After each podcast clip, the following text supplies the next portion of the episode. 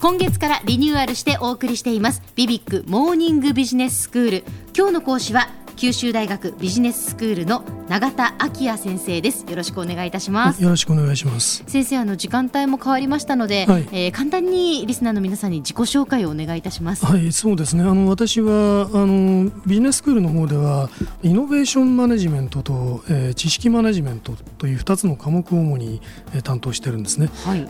その私もその企業の一員ですけどそう私のようなその個々のその知識をどういうふうに経営に生かしていくか、うん、経営資源として捉えていくかっていう、はい、そういうことなんですよね。うん、そうですね、まあ、えー、あの一つにはあのそれが非常に大きなあの課題になるわけですね、えー、個々の従業員が持っている知識、はい、えー、しかし、まあ、実はあの企業があの経営資源として使える知識の中にはですね、えー、個々の従業員が持っている知識だけではなくて、はい、例えばその取引相手であるこう供給業者が持っている知識とか、顧客が持っている知識とか、それからまあある種のこう専門家大学などで働いている専門家が持っている知識とか、まあ、そういうものもこう使っていくことができるわけですね。はい。はい、でそれからまあ顧客がその企業に対して持ってくれているまあ信頼感のようなものっていうのは、あの顧客の側にある知識なんだけれども、はい、これはまさに企業にとっては経営資源として活用できるあの知識だというふうにこう捉えることもできるわけですね。なるほど。まあ、そういうところにもあの目を向けてみたらどうかなと思っていまして、はい、でちょうど、まあ、あのこのリニューアルされる以前のあの話というのはどちらかというと組織の中に目を向けてきていたものですから、えまあ、あと2回ぐらいにこう分けてその関係の中にある知識ということについてお話をしてみたらどうかなと今日は思ってきました。わかりました、よろしくお願いします。よろしくお願いします。はい。でまああのまあ、そのようなことなんですけれども、えー、その組織と組織の間にあるその知識資産、それからまあ個人と個人の間にある知識資産というのはですね、はい、よくまあソーシャルキャピタルと呼ばれるんですね。ソーシャルキャピタル、はい、でこれあの直訳すると社会資本ということになってしまって、ええ、であの社会資本というとよく、まあ、例えば道路とか、はい、まあ、港湾とか空港とかですね橋とか、まあ、そういう、まあ、いわゆるあのインフラストラクチャーですね、え、公共事業の対象になるようなものをあの連想させるし、まあ、実際に経済政策の文脈ではその意味で使われるんですけれど、はい、ここで言われているあのソーシャルキャピタルというのは、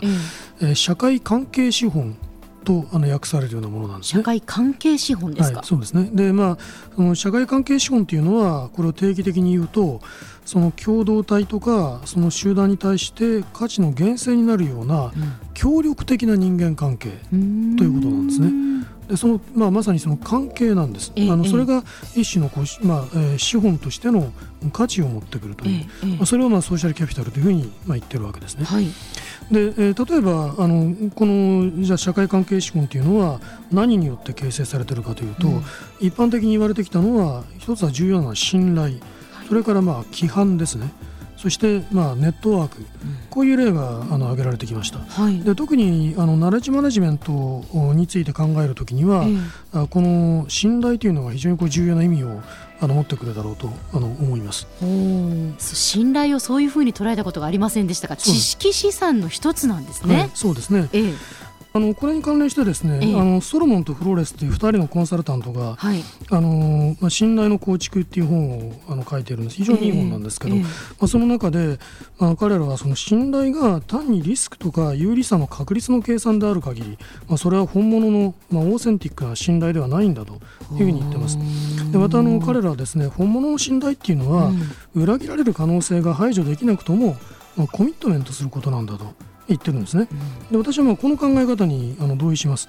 でこれ今あの信頼が企業経営にどういう機能を持っているのかっていうことをちょっと振り返ってみたいんですが、はい、この実はあの顧客の信頼を獲得した企業とか、うん、従業員同士の間に信頼関係が存在している企業は概して生産性が高いっていうこと自体はですね、うん、非常に広くあの確認されてきていることなんです。だからこそまあナレッジマネジメントに関する研究っていうのは、うん、質の高い経営をまあ構成する要素として、まあ信頼を捉えてきましたしその構築をしていくっていうことが重要な課題だとして位置づけてきていたんですね。あの要はその信頼関係がきちんと成り立っている企業っていうのは、はい、やっぱりそのいいものを生み出してきてるってことなんですね。そうですね。あの効率もいい、そして新しい価値を生み出すことができるような、うそういう企業の一つの特徴だと、はい、いうことはあの広く確認されてきていると思いますね。えええでまあ、あのところでこの信頼の果たす役割の重要性っていうのは、うん、あの経営学以外の分野の研究者にも注目されていて、うん、まあ、例えばあの政治学者のフランシス・福山という人がいるんですけれども、はい、まあ、この人はその日本の自動車メーカーがあのリーン生産システムっていうのを完成させてるわけですけど、うん、非常にあの無駄のない効率的な生産システムですけどね、はいはい、でそこではあの組み立てラインで働く労働者に対して多くの意思決定権限が与えられている、まあ、労働現場の労働者を信頼してるんですね。だからその生産システムを支えているこの系列企業系列の中では、うん。うん、まあ、組み立てメーカーとこのサプライヤーの間で長期的な取引関係が結ばれている。これも一つの信頼の表れなんですね。はい、でこうしたことからあの福山はその日本を典型的な、まあ、高信頼社会として、まあ、特徴づけているわけですね。高信頼社会、まあ、高いその信頼性がある社会だということですか、えー、そうですね、はいただですねあの一方で、えー、例えばその社会心理学者の山岸俊夫先生という方がいらっしゃいますけれども、ええー、まあ、あのこの先生はあの日本では一般的な信頼関係が醸成されにくいんだということを、まあ、指摘しています。でそれはなぜかというと日本的なあの集団主義社会っていうのは一旦、まあ、信頼関係が成立すると、まあ、その内部にこう安心していられるような環境ができてしまう、はい、でそうすると、まあ、その環境が集団の枠を超えた一般的な信頼の情勢をかえって阻害するということがあるんだとい。うことを言っています。でそれからですね例えばあの集団の中にこう過剰にある種のこう社会関係資本これはまあ信頼よりむしろ規範にあの多く見られることだと思いますけれども、えー、そういう過剰な社会関係資本というものがあるとその集団が不合理な意思決定を行う原因になることがあるということを指摘している研究者もいるわけですね。空気を読みすぎるというのはまさにその一つの表れですね。空気を読みすぎて、まあなんていうか画期あの画期的なものの考え方というものがこう出てこない、えー、というようなことはまあ一種のこうグループシンクの表れだというふうに見ていた新しいものが生み出しにくい状況になってしまいますね。そうですね。だからそういう点にもあの十分にこう注意をしていく必要があるということはあの申し上げられるだろうと思いますね。はい。では先生今日のまとめをお願いいたします。そうですね。まあ、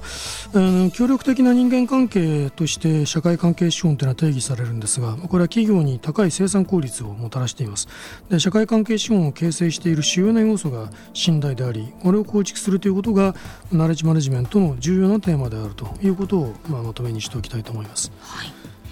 ありがとうございました、えー、今日の講師は九州大学ビジネススクールの永田昭也先生でした。ありがとうございました、はい、ありがとうございました。